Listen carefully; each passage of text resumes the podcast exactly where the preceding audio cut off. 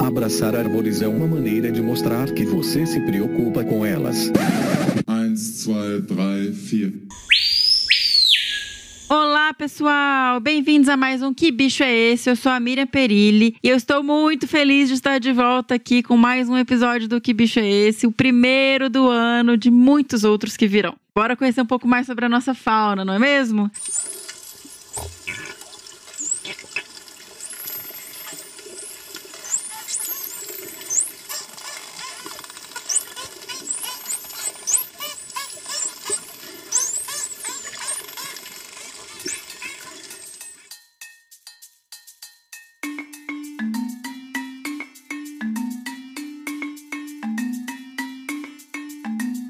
episódio de hoje é sobre o mundo fascinante dos golfinhos rotadores. A espécie é Stenella longirostris e para falar um pouquinho mais sobre esse bicho, eu conversei com o pesquisador doutor Paulo César de Azevedo Simões Lopes o Paulo, que é biólogo pela Universidade Federal do Rio Grande do Sul e doutor em zoologia pela Pontifícia Universidade Católica do Rio Grande do Sul. Atualmente, ele é professor titular do Departamento de Ecologia e Zoologia da Universidade Federal de Santa Catarina, a UFSC. Ele é curador da coleção de mamíferos e orientador em pós-graduação nos programas de ecologia da UFSC e zoologia da Universidade Federal do Paraná o FPR. Ele é pesquisador do Conselho Nacional de Desenvolvimento Científico e Tecnológico de Produtividade em Pesquisa, do CNPq, e líder do grupo de pesquisas do Laboratório de Mamíferos Aquáticos, o LAMAC. Além disso, ele é revisor ad hoc de dezenas de periódicos e publicou mais de 130 artigos científicos em periódicos e capítulos de livros especializados, além de quatro livros. Quando eu li a biografia dele, eu corri para procurar os livros e eu achei um que eu fiquei curiosíssima para ler, que chama O Animal que Ri, e eu já baixei lá no Kindle para ler esse livro, tá? Sugiro que vocês façam o mesmo, tá disponível na Amazon e em outros lugares, outras lojas também, mas eu peguei na Amazon. Bom, vamos ouvir um pouco mais sobre o golfinho, então? Toca o episódio, senhora.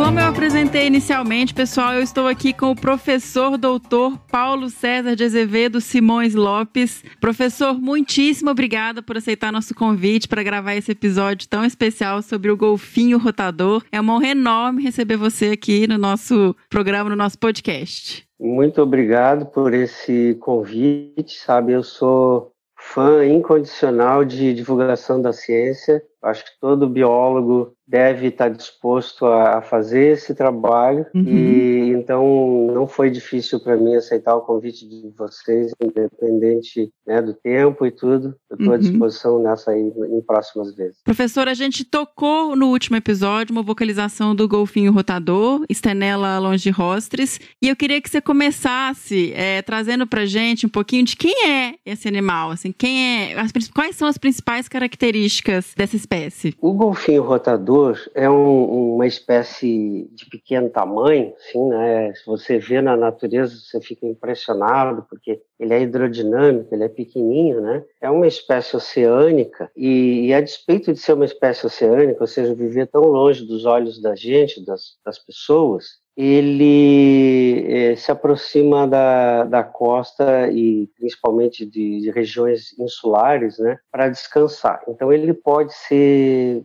ser visto pelas pessoas acabou tendo até importância no turismo local em determinados pontos. Depois a gente pode falar sobre Fernando de Noronha, por exemplo. É um, um golfinho pequeno, é, ele é um golfinho listrado, como diz o nome dele em inglês. Ele tem três faixas de cor, assim, mais escuro em cima, mais clarinho embaixo, né? Uhum. É um golfinho de dois metros, mas quando a gente fala dois metros parece muito comprido, muito grande mas ele é levinho e pequenininho, assim, tem um, focinho comprido, né? uma face, um rosto comprido, uhum. compridão. E a marca registrada dele e o nome popular dele é que ele gira quando ele salta fora d'água. Ele é capaz de dar vários giros sobre o próprio eixo, feito uma helicoidal, assim, né? Consegue dar até sete ou seis, sete voltas sobre ele mesmo e depois cai fazendo um splash na água, né? E, e, portanto, ele é,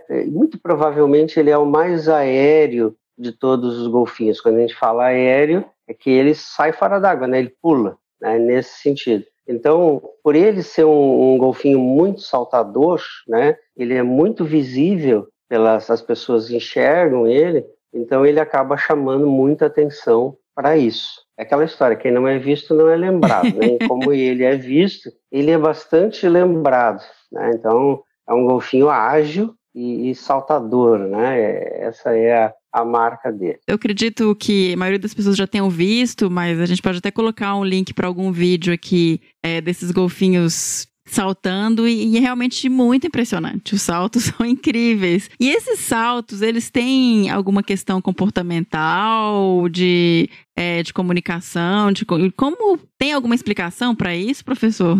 Olha, os saltos dos, dos golfinhos há muito tempo que se busca explicações para estes saltos, né? Uhum. Se Eles sabe estão só que, brincando. Que essa, é, não, é, às vezes a gente simplifica, dizer que estão se divertindo, né? Uhum. Brincando. De uma certa forma, quando eles, esses golfinhos, eles pescam à noite em águas profundas e retornam para essas enseadas de ilhas oceânicas durante o dia. Quando eles estão retornando, como se estivessem retornando para casa, né? Quando eles estão voltando para descansar durante o dia, eles têm uma vida invertida é, que a nossa, em termos de, de, período de luz, né? Então, eles são muito, muito ativos de noite e eles são pouco ativos de dia. Mas logo que eles chegam de volta nessas baías, no, durante as primeiras horas do dia, eles saltam muito, né? E vão se encontrando uns com os outros. É como se fosse é um, um mecanismo de comunicação, porque cada um desses saltos ele vai gerar um splash, uma batida na água, né? E então, quando você está tratando de um grupo muito grande, porque esses golfinhos eles se unem em grupos de centenas e, em alguns casos, milhares. Então, você não tem como fazer uma, uma comunicação com milhares, né? Mas como é um bicho, isso é uma marca registrada dos golfinhos, eles são animais sonoros, né? E essa é a razão, inclusive, do, do som do podcast que a gente pode conversar mais. Então, não é só a questão da vocalização que importa, também outros sons, como esses sons desses splashes, dessas batidas na água. Então, realmente é como se fosse, em parte ali, é uma comunicação com um grupo muito grande. Então, imagina que um golfinho salta, ele está comunicando a posição dele, o tamanho dele, ele está comunicando um monte de coisas, né? Porque os golfinhos são muito mais auditivos que visuais, né? uhum. né? porque o mundo na água ele tem uma, uma penetração de luz mais baixa, mesmo em águas muito claras, muito transparentes, né? A visão é muito mais reduzida e o som, ao contrário, ele viaja muito mais longe. Né? Então, os golfinhos tendem a ser criaturas muito mais sonoras que visuais. Nós somos muito visuais, e também somos sonoros, mas é, nós somos uma espécie extremamente tagarela, né? mas os golfinhos também são. Agora, existem outras formas de comunicação de som que não são produzidas é, vocalmente. Então, o bicho pode saltar e ele diz, olha, estou aqui, cheguei, eu olha, sou fulano. Né? Uhum. É, isso aí são... E todos eles pulam muito, quando uns vão chegando, os outros pulam, então é uma coisa meio festiva, é como se a gente chegasse numa festa e chegasse querendo, che cheguei chegando. Tá? É Voltei, comi bastante. Tô... É, pessoal, estou aqui. Vocês pensavam que eu não ia voltar? Estou aqui. Mas, claro, Legal. isso é uma simplificação que eu estou fazendo, né? Mas é um mecanismo de comunicação, sim, né? o salto. E você mencionou que eles vivem em grupos gigantescos, né? De centenas de animais. Mas dentro desses grupos, eles têm famílias? Como é que é a divisão social da espécie? É, a maior parte das espécies de golfinhos e os rotadores se incluem nisso, eles têm uma, uma sociedade, um agrupamento social fluido, né? Quer dizer, fluido no sentido assim, eles vão trocando de grupo, né? Se misturando, porque como eles vivem em grupos de centenas e às vezes milhares, quando a gente faz as, fala às vezes milhares, a gente pode dizer, olha, tem grupos de golfinhos manadas ou bandos, são nomes que se usa para grupos de golfinhos, né? Uhum. Podem ter de 10 mil bichos. Uhum. Então, você imagina se você estiver vendo isso,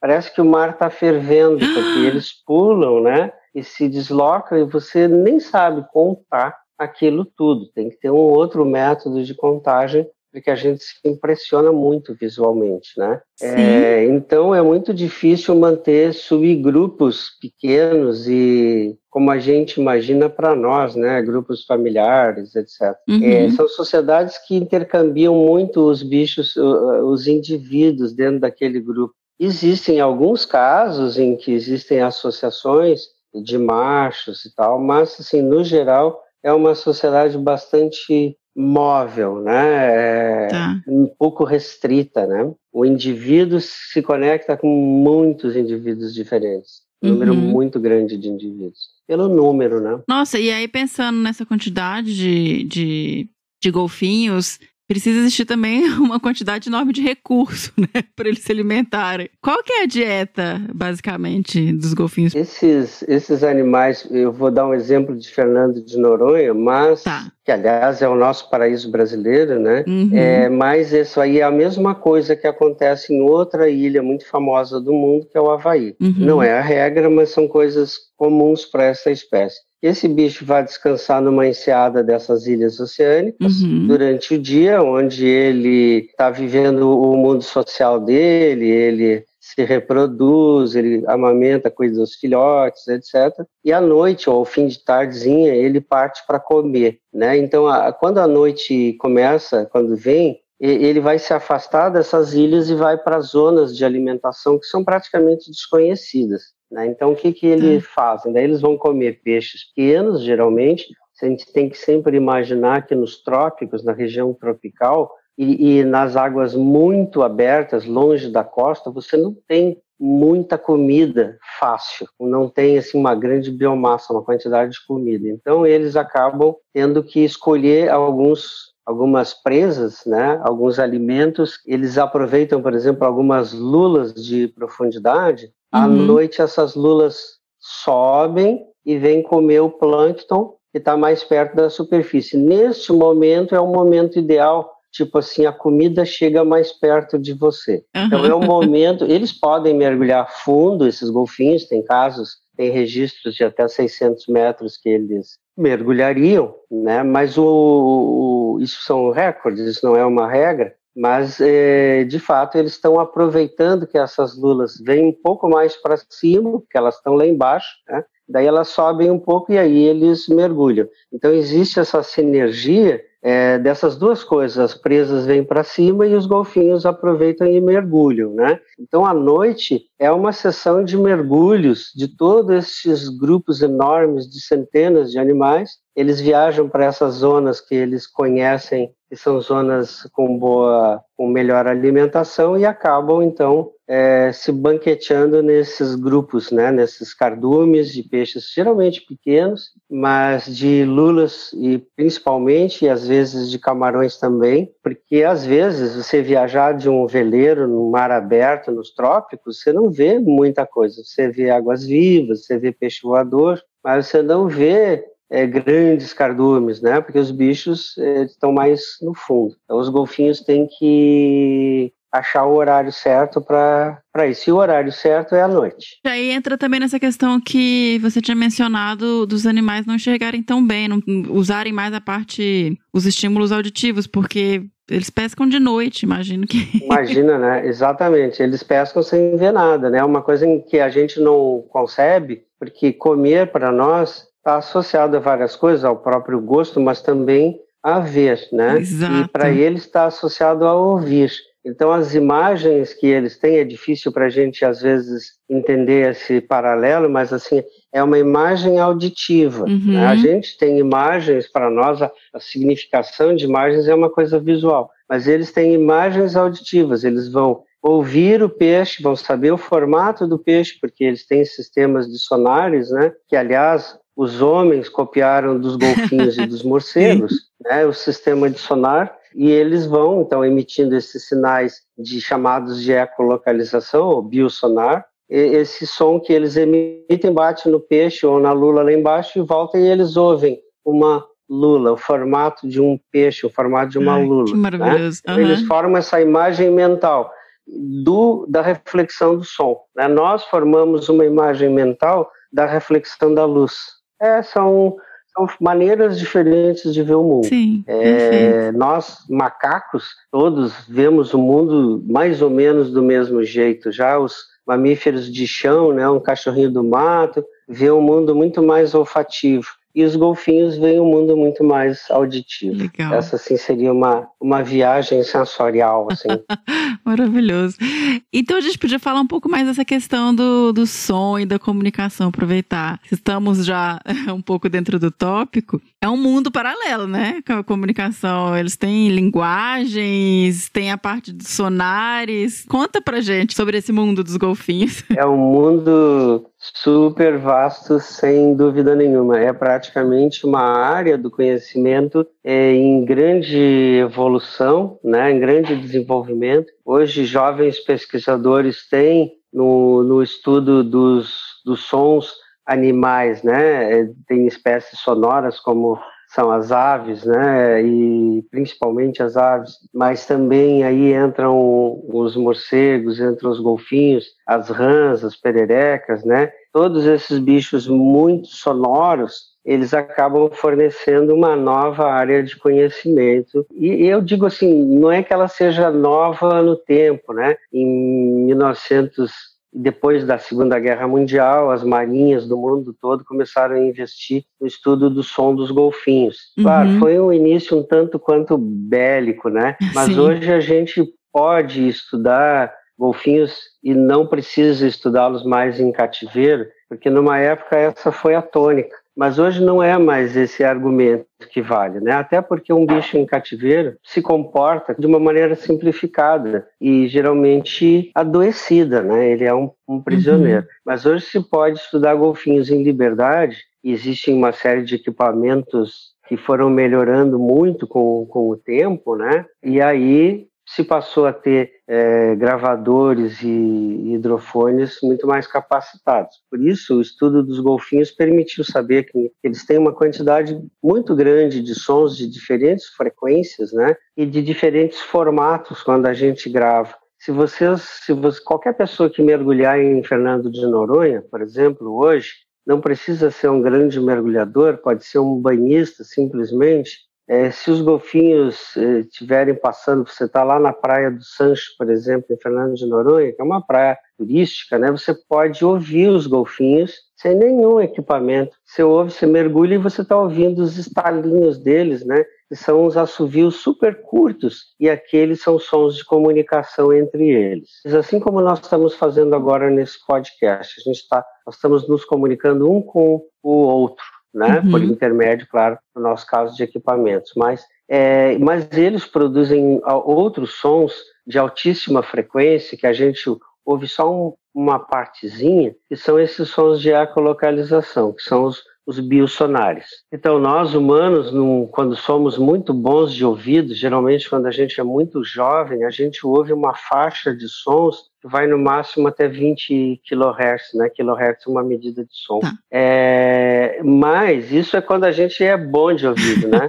a maior parte de nós, ao envelhecer um pouco, já vai ouvindo 18, 16, 14, e aí a gente Hoje tem até uns apps aí que dá para a gente saber, né? O que, que você está ouvindo? Então ele emite um sonzinho, você, pô, só estou ouvindo 14 kHz, a gente fica apavorado. Né? Mas isso aí não é, não, não é ruim, é, é, é, na verdade a nossa média, né? Mas os golfinhos usam esses sons de alta frequência muito acima de 20 kHz, eles vão mais de 100 kHz, quer dizer, eles estão é, ampliando enormemente, porque eles precisam detectar uma lula a 600 metros de profundidade. Na verdade, um grupo de lulas, né, a 600 metros de profundidade. Então, eles têm sons para caçar, que são esses de alta frequência, eles têm sons de comunicação que se, simulam um, um, que parecem auditivamente para nós um assovio curtinho um, um canáriozinho, né, como se estivesse assoviando que a gente ouve na rua, é o, esse piadinho é o que a gente ouve se tiver com o, o ouvido debaixo d'água,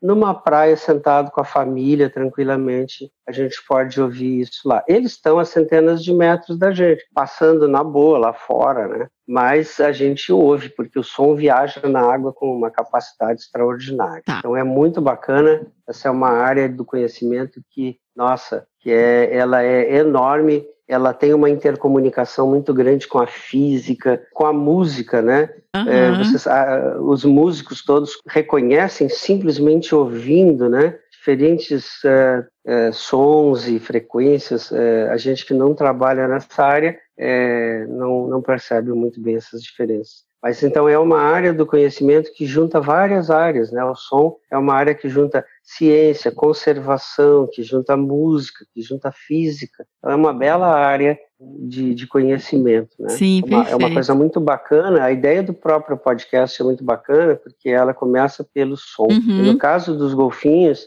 começar pelo som é tudo. Né? Está começando pelo coração da coisa. A vida deles é uma vida de sons, né? É como se fosse uma vida de um cego que valoriza muito os sons, eh, os tons de, as tonalidades de voz, o timbre de voz, perdão, de uma pessoa, né? O que que ela está pensando, dizendo, né? Todos nós, mesmo vendo, a gente percebe que a voz está nos informando não só o que a gente diz, mas o que que a gente pretende. Exato. E imagina o que, que isso não é para um golfinho. Tá? Então, isso Sim. aí é, é uma coisa extraordinária. Sim, isso é muito interessante que você trouxe, fiquei até pensando na gente. Quando nessa época, geração de redes sociais e mídias sociais, que a gente digita textos, e, e muitas vezes isso gera muito mal entendimento porque o texto não tem som e não dá indícios de como a gente está se sentindo de verdade, né? Não tem tom, não tem variação de entonação. Sim. E isso é. É, não, é um isso- parênteses aqui, é- assim, só porque. É,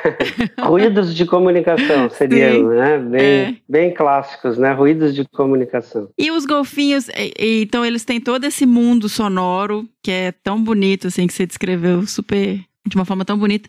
E eles realmente têm linguagens diferentes, né, é, professor, assim, de um filhote com a mãe para caça, e, existe realmente todo um aparato de vocal, vocal que indica ações diferentes e, e questões diferentes. Existe sim, Miriam. É, e que nós estamos só tateando de forma muito superficial. Existem chamados de filhotes para mãe, existe a mãe chamando o filhote, porque como qualquer filhote ele vai crescer e vai cada vez se aventurar mais, daqui a pouco ela acha que ele está Tá exagerando, demais. é, ele, ela chama de volta. Então, tudo isso existe seguramente, a gente conhece quase nada disso. Aham. Em, em oceanários, em cativeiros, se testou muito isso, né? Só que, e claro, é muito mais fácil de você saber isso, só que se, também se reconheceu que aquele não era o comportamento verdadeiro do animal. Então, hoje, os estudos em liberdade são muito mais importantes. É, para todos nós e para todos os bichos, a liberdade é muito mais importante. Liberdade é o ponto de partida da ecologia. Então, eu acho que, que hoje o que vale a pena é, são os estudos em, em liberdade. E, e, de fato, existem sons de perigo e, e uma série de outras coisas, é, como, por exemplo, um predador, um tubarão, no caso de golfinhos, né, que se aproxima, existe todo um, um, um sons que vão ag- agregar os animais para que eles se protejam. É, é muito bacana isso. Eu tive a sorte de mergulhar com golfinhos rotadores uma única vez, mas que é importante que os ouvintes entendam que isso é uma credencial especial, assim, não é uma coisa corriqueira, não é uma coisa que aí eu posso tocar no golfinho, não, não pode e Tá. não deve, porque você é uma coisa muito estranha para ele. Mas, assim, evidentemente pode acontecer um encontro fortuito, e eu me lembro que esse encontro fortuito que eu tive foi muito bacana. Ah, o golfinho veio numa velocidade espantosa em direção a mim. Eu cheguei a pensar que eu ia ser abalroado, né? Mas ele parou a uns 40 centímetros de mim e eu podia ver que ele estava me fazendo uma leitura minha, né? Como é que é este cara tão estranho aí? Que bicho é esse, É, né? Coisa, bicho é esse que nada tão mal, tão feio, né? E depois ele desapareceu no azul. assim. Ai, que Então eles são emocionante. muito curiosos, lógico, os mamíferos são curiosos, né? Uhum. Mas a gente sabe que a curiosidade é uma coisa muito importante para os filhotes e jovens e um pouco menos para os adultos. Mas o- os golfinhos são desses grupos de mamíferos adultos que mantêm a curiosidade, assim como as ariranhas são, como as lontras são, né? É, como nós somos também, nós somos uhum. adultos curiosos também. E, e se, se, eles vivem em ambientes onde não tem é, ações muito agressivas com eles, e o turismo é mais controlado, não tem uma aproximação tão grande, eles vivem bem, né, com as pessoas. Eles chegam perto, eles vêm sondar. É, o problema do turismo, o turismo pode ser uma solução e pode ser um problema, sem dúvida nenhuma. As duas coisas são verdade. É, é lógico que uma pessoa que vê um golfinho, ela tem uma impressão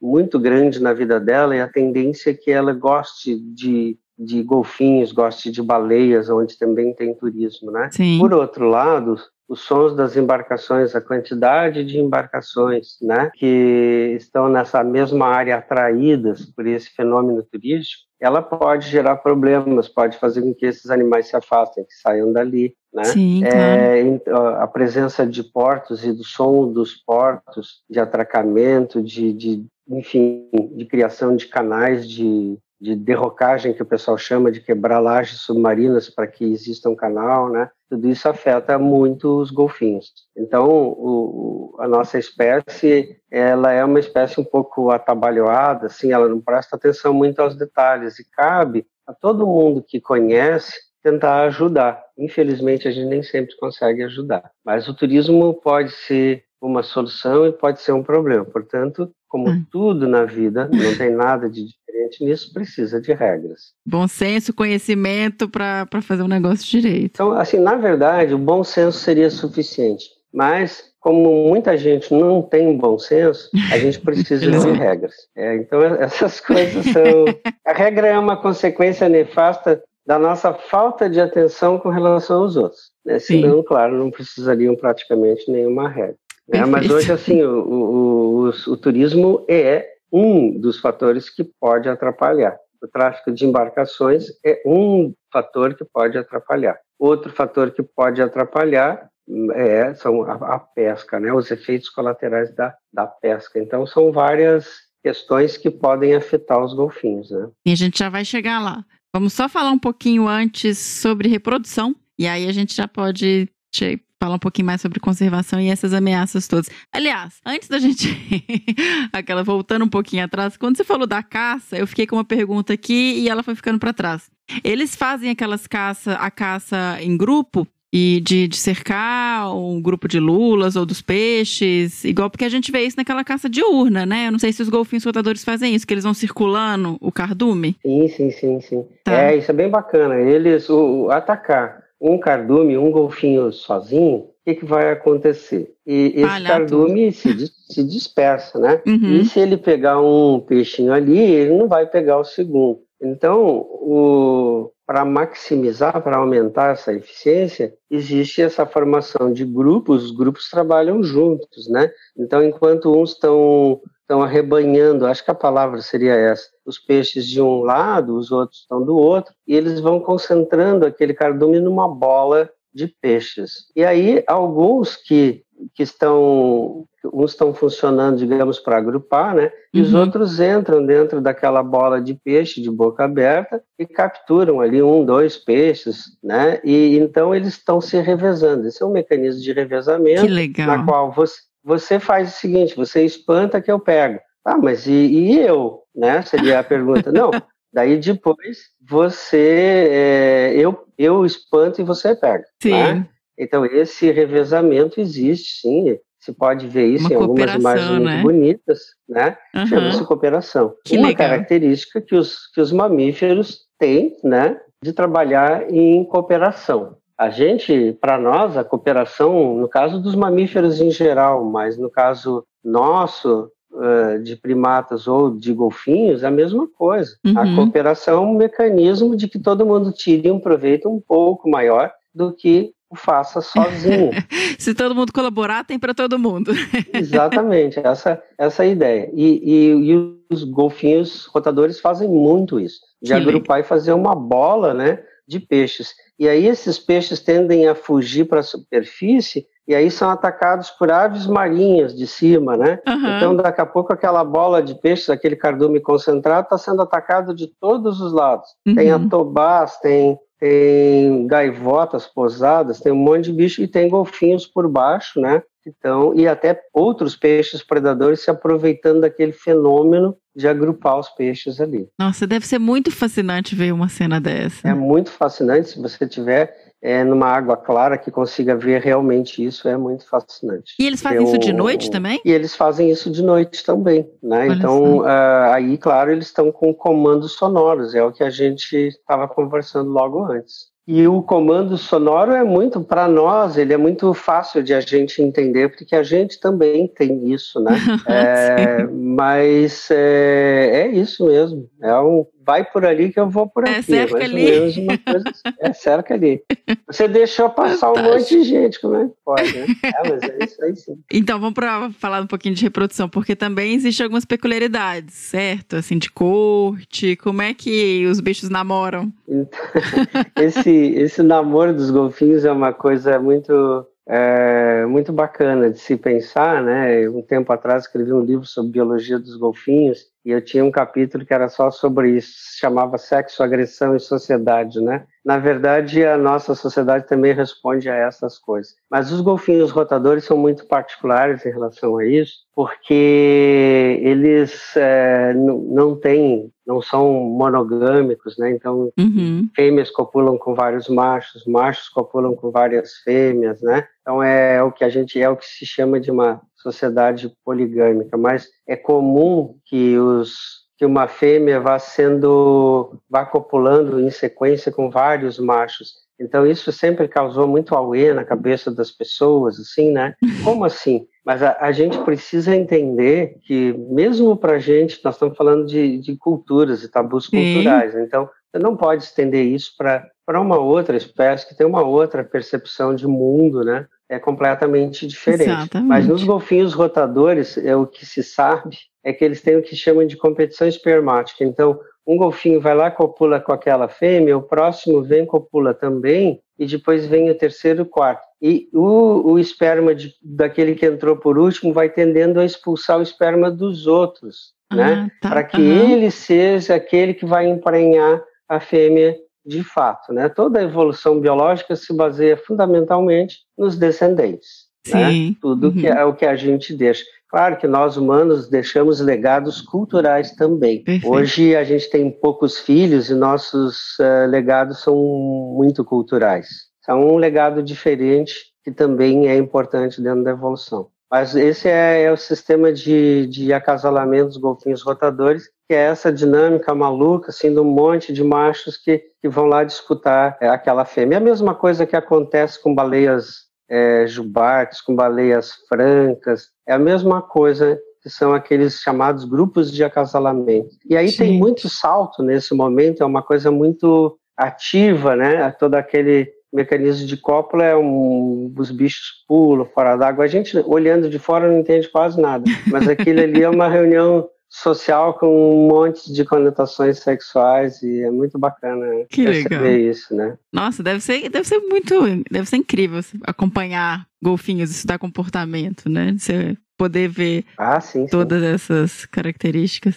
E aí o quê? Depois vem um filhotinho que fica com a mãe um bom tempo, né? Geralmente esses, essa mãe vai ter uma gravidez, né, uma prenhez de, de 10 meses, pouquinho maior que a da nossa espécie, né, Uhum. e depois passa a amamentar esse bebê por um ano, mais ou menos, às vezes um pouco mais de um ano, tem casos de até dois anos para essa espécie, para outras espécies tem, tem tempos maiores, né, Uhum. mas esse bebê vai mamando no início só leite da mãe, é, depois ele passa a mamar e também comer umas coisinhas por fora, né? E depois ele fica independente, comendo ele caçando por si, mas Uhum. às vezes ele vem complementar o leitinho da mãe assim que ele está um pouco faminto e tal, então ele ele volta. Então, assim, dependendo do, do bicho, ele vai desmamar, do filhotinho, ele vai desmamar um pouco mais cedo, um pouco mais tarde. Entendi. Né? Mas é, os golfinhos, a gente fica, as pessoas ficam curiosas, tá, mas onde é que estão as tetas dos golfinhos, é né? Porque é, se eu sei onde é que está de uma vaca, sei de uma cadelinha, de uma gatinha, mas é, onde está de um golfinho, né? Então, para não atrapalhar o movimento, que é um movimento ultra rápido, né? Essas tetinhas elas são recolhidas dentro de uma dobrinha de pele, que é uma fendazinha, né? Uhum. Mas na hora que o bichinho vai vai mamar, ele vai ali com o bico dele para mamar, aí essa tetinha ela everte e é igualzinha a tetinha de uma cadelinha, não tem nenhuma diferença, né? Então ele vai mamar normal ali, ele faz um, um canudinho com a língua, assim, isso é bem difícil de ver as imagens disso, e ele vai mamar nessa teta da, da mãe. E essa mãe dá de mamar, mas às vezes quando ela tem que caçar, outra fêmea adulta fica com o filhote, não dá de mamar, mas fica cuidando daquela creche. É o que a gente faz também, a gente deixa numa creche, né? Essas creches, elas funcionam desse jeito também. Se uma mãe está precisando fazer determinada coisa que não cabe ao filhote estar tá junto, por uma questão de risco, né? Uhum. Esse filhote fica junto com outros filhotes e junto com uma fêmea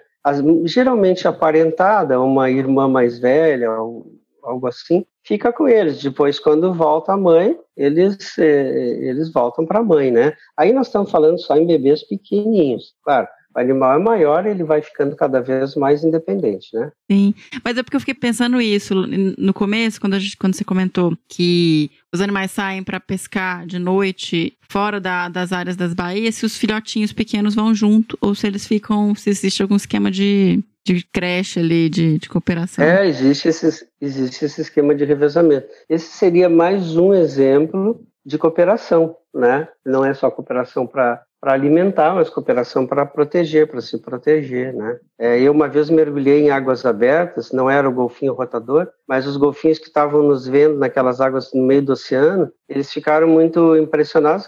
Nós éramos alienígenas para eles, né? e eu sei que todos eles se tocavam com a nadadeira, um tocava o outro, assim, que era uma, um mecanismo de conforto, né? Eu, tipo, que coisa mais estranha. Tem cada um né? então, abraço? Então, é, ficavam meio assim necessitados daquele abraço que a gente está privado hoje. Né? Sim. É bem isso. Olha só. E, professor, e quando a gente falou essa questão de toda essa comunicação e dessa caça em grupo, dessas ações que eles fazem em conjunto, de cercar os cardumes, isso que vai nos levar também à questão da ameaça e da pesca, né? Que é uma questão muito importante dentro da conservação dos golfinhos e da pesquisa, que é a parte de pesca do atum. É isso? É, existe assim a, a pesca nossa pesca humana, né, para busca de alimento, como tudo que, que a gente faz, qualquer coisa que é feita, pode ter efeitos colaterais. Né? Uhum. Um dos efeitos colaterais da pesca é a morte de animais que não estão sendo pescados, que não são objetivo daquela pesca. É, e faz há muitos anos atrás emergiu um grande problema, que era a pesca do atum, que se fazia com redes, é, numa tradução para o português, seriam redes de, de saco, quer dizer, redes que os navios circulam, um cardume de um círculo, só que essa rede fecha por baixo também. Faz um tipo de um saco de um coador de café gigante, assim, né? Sim, né? aquele tipo de filme de desenho que levanta com com um braço mecânico, assim, fica um... Isso, isso. Então, assim, um, um, navio atuneiro, né, ele despacha uma lanchinha, essa lancha pega uma ponta da, da rede, a rede é gigantesca, ele, ele Olha, o, eles descobriram que os golfinhos ficam associados a estes atuns, só que os atuns estão mais embaixo, não podem ser vistos, mas os golfinhos podem ser vistos. Então, o que, que os caras faziam? Viam os golfinhos, imaginavam que tinha atum embaixo, e despachavam essa lanchinha, a lanchinha fazia um grande círculo e voltava para o navio cercando aqueles golfinhos. E embaixo estavam os atuns que interessavam para eles. Uhum. O que que acontecia? Começou a morrer uma quantidade imensa de golfinhos, porque os caras imaginavam que os golfinhos iam pular por cima das redes e cair fora.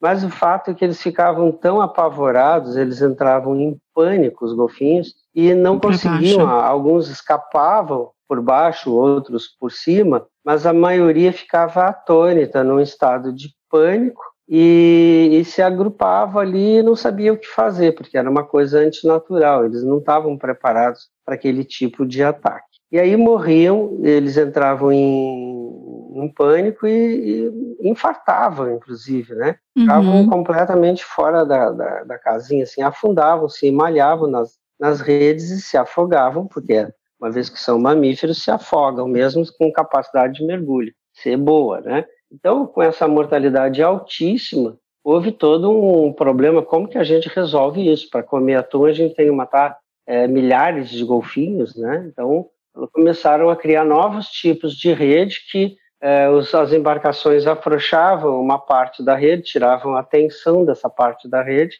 e a rede era rebaixada para os golfinhos escaparem. Mas mesmo assim, alguns já estavam tão apavorados que não escapavam por ali. Então eles começaram a botar gente para pegar os golfinhos no colo e jogar do outro lado da rede para livrar. Mas todo o fenômeno causava tanto pânico para os golfinhos que mesmo assim a mortalidade continuou. Nossa. Hoje, com esse controle, é, aqui no Brasil não se pesca desse tipo, pelo menos que eu saiba, se pesca com outros, outras, de outras maneiras, né? Uhum. Aí o pessoal chama de é, dolphin free, né? Dolphin free porque o tipo de pesca ele não captura golfinhos, é um tá. outro tipo, com, com isca viva, sei lá. Bom, mas enfim, também tem seus efeitos colaterais. Mas esse foi um salto que se fez, ah, porque assim os golfinhos, a rede para um golfinho é uma estrutura não natural. Ele consegue detectar que a rede está ali, só que ele não sabe que a rede vai capturá-lo, porque ele é, ele está acostumado a ver algas no fundo do mar formam cortinas grandes de algas. E ele sabe que ele aquilo ali é um anteparo mas que ele vai conseguir passar por aquele anteparo.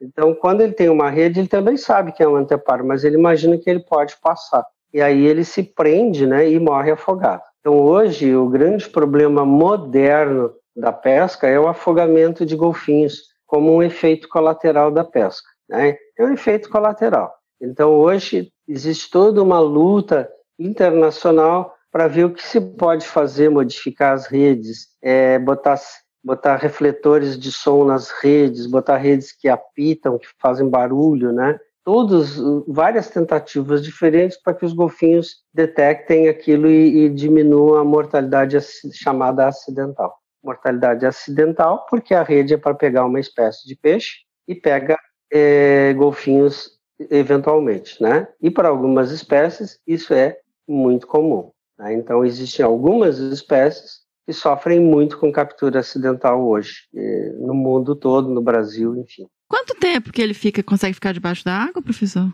Sem respirar? Isso varia muito para a espécie, né? Os golfinhos não ficam tanto tempo debaixo d'água. Eles maximizam muito, eles são muito velozes embaixo d'água, né? Mas Muita eles energia. dão eles têm muita capacidade de, de chama-se apneia, né? Uhum, Suspensão sim. respiratória da respiração. Então você controla a sua respiração, vou prender a respiração e vou mergulhar. Não é por, por esse que é o problema de eles morrerem afogados, é porque eles ficam presos na rede, ou seja, eles não vão conseguir voltar independente do tempo é, pois é, sim, que eles mas... estiverem ali, né? Que a rede faz umas pregas embaixo, essa, ele vai e, e, se enrola naquela prega, né? Aí ele tenta voltar, mas aquele conjunto todo prende ele debaixo d'água. Ele entra em pânico e se afoga. Né? Nossa, então você vai puxar a rede depois vem um monte de golfinhos mortos ali. Nossa, muito complicado isso, esse manejo. Muito complicado, né?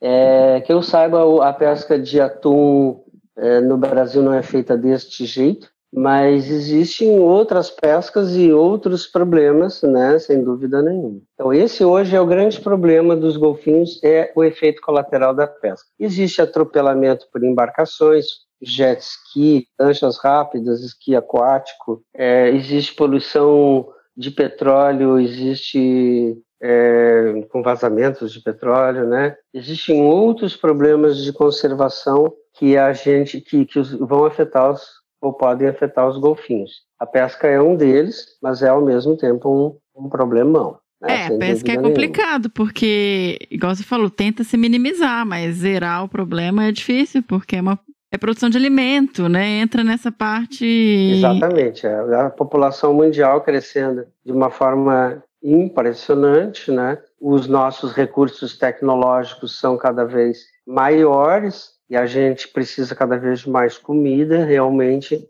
essa corrida nossa alimentar, ela vai gerando um monte de efeitos colaterais por tudo, né? O, o Se for em terra, pode ser o desmatamento, se for no mar, é a, é a extração de alimento, enfim, para cada lugar nós temos que aprender a conviver, porque realmente a nossa espécie também pode ter, ela, ela não é infinita, né? A gente tem uma percepção de que a gente não, a gente pode viver e aproveitar e extinguir tudo que existe, mas isso é uma percepção tola, infantil, né? Egoísta. Completamente equivocada, né? E egoísta também, né? Então não, não é este o caminho. E, e quando a gente aprende a conviver, existem caminhos com muito menos danos, né? Que, que são possíveis. Então acho que a gente não precisa de exageros, mas a gente precisa sim conhecer e procurar um, uma forma mais tênue de que cause muito menos impacto, né? Aqui nós estamos falando sobre golfinhos, mas isso é uma coisa, uma questão ampla, na verdade. Não é uma questão pequena, né? Sim, perfeito. O plástico é um problema também ou, ou não é tanto para o golfinho? Plástico também, porque alguns golfinhos é, se alimentam. Isso é um, o plástico é um grande problema para as tartarugas marinhas, como se sabe, porque elas confundem o plástico com água viva e ingerem. É, também tem casos de golfinhos que ingeriram plástico também. O que, que acontece com o plástico? Ele não vai se desmanchar e ele entope o sistema digestivo, ou seja, o animal vai morrer é, de fome com o estômago cheio, choque cheio de plástico. Então, ele, uh, isso pode acontecer sim, tem, tem casos que se conhece, tem outras questões de lixos, de microbolinhas, né, que funcionam como é, essas, essas estruturas de isolamento térmico e outras, né? O microplástico, que, né? É, o microplástico flutua pelo mar. Tudo isso... Na roupa de ginástica, gente. É, na verdade, tudo isso pode ser ingerido por quem come coisas, pode ser ingerido, inclusive, Sim. inadvertidamente. Quer dizer, o peixinho comeu aquele microplástico e o golfinho comeu o peixe. E como Sim. ele come peixe todos os dias, ele come microplástico todos os dias, né? Hum, então, Sim. de fato, nós somos uma espécie espalhafatosa e a gente deixa a nossa marca por todo lado. Né? A nossa questão fundamental é uma população mundial crescente que precisa comer. Né? E, e, nem sequer existe igualdade social entre países, quer dizer, às vezes os países que mais produzem são os que menos têm comida, né? Porque porque eles produzem para vender e, as, é, e, e, portanto, os compradores ficam com a comida. Sim. Né? Enfim, é, não, essa é, questão é para todas as áreas. É complicadíssimo. É, a sociedade, se a gente não conseguir fazer alguma, né, uma estratégia um pouco mais eficiente para tentar minimizar esses impactos todos, a gente também não vai sei como é que vai ser. O futuro não está muito muito promissor, é, não. Auspicioso, promissor, é.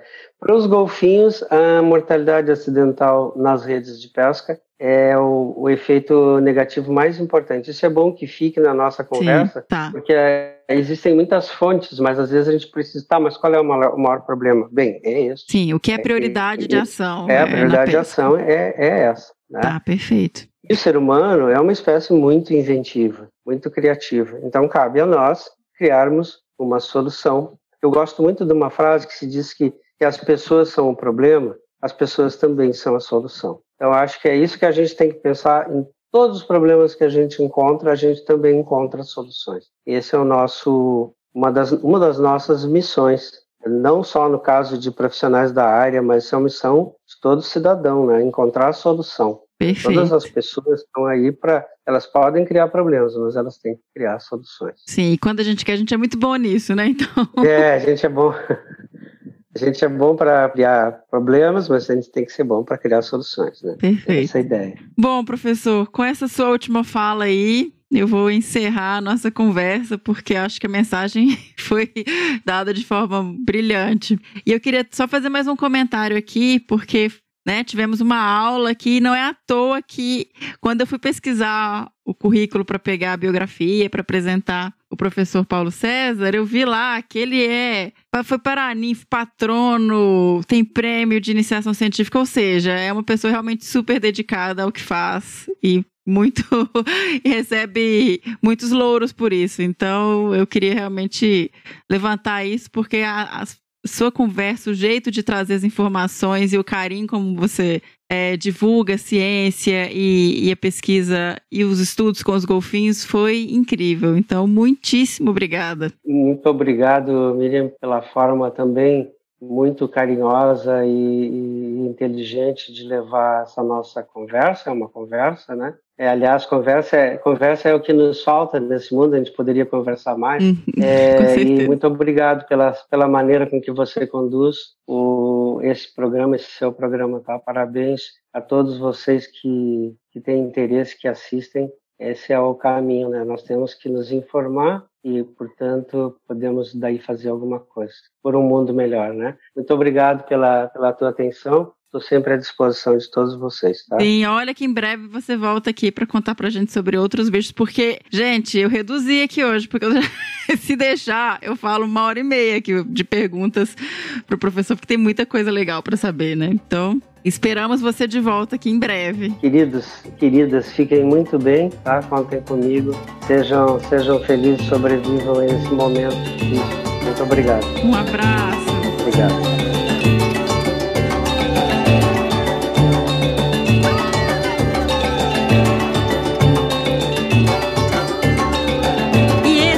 Que bicho é esse sobre os golfinhos rotadores abrindo aí 2021? Eu espero que vocês tenham gostado. Eu me senti muito privilegiada por ter tido essa conversa com o professor Paulo. É, é, sempre muito bom, né? Quando a gente conversa com professores, professores experientes e que gostam do que fazem e que valorizam a importância da divulgação científica. Então, realmente foi uma conversa muito especial, com muito didática, com muita informação, e eu espero que vocês realmente tenham gostado, tá bom? E vou tocar e agora, na sequência, a gente vai tocar o som do bicho do próximo episódio. Toca aí, senhora.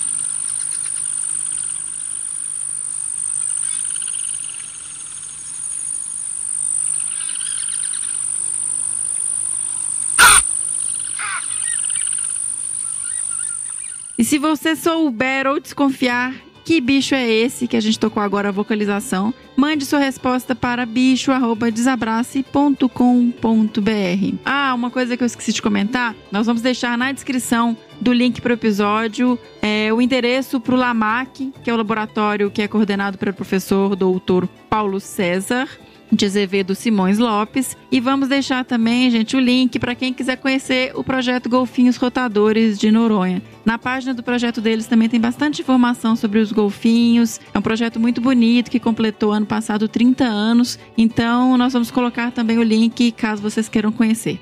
Lembrando que nós estamos nas redes sociais, no Facebook em Desabraçando Árvores Podcast no Instagram em arroba desabrace, no Twitter arroba desabrace também. E se você gosta do projeto e quer nos apoiar para que a gente continue trazendo aí episódios com uma frequência maior, vocês podem doar a partir de um real pelo Padrim em www.padrim.com.br barra desabrace ou no Catarse em www.catarse.me barra desabrace. Para doações pontuais, a gente está também no PicPay em arroba desabrace. E até o próximo Que Bicho é Esse? Lembrando, fique em casa, se cuide, cuide do próximo, ok?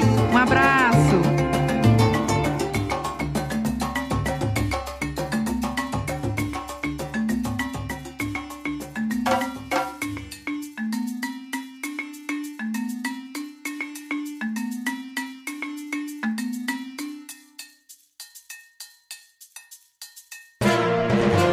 Mais um produto com a edição do Senhor A.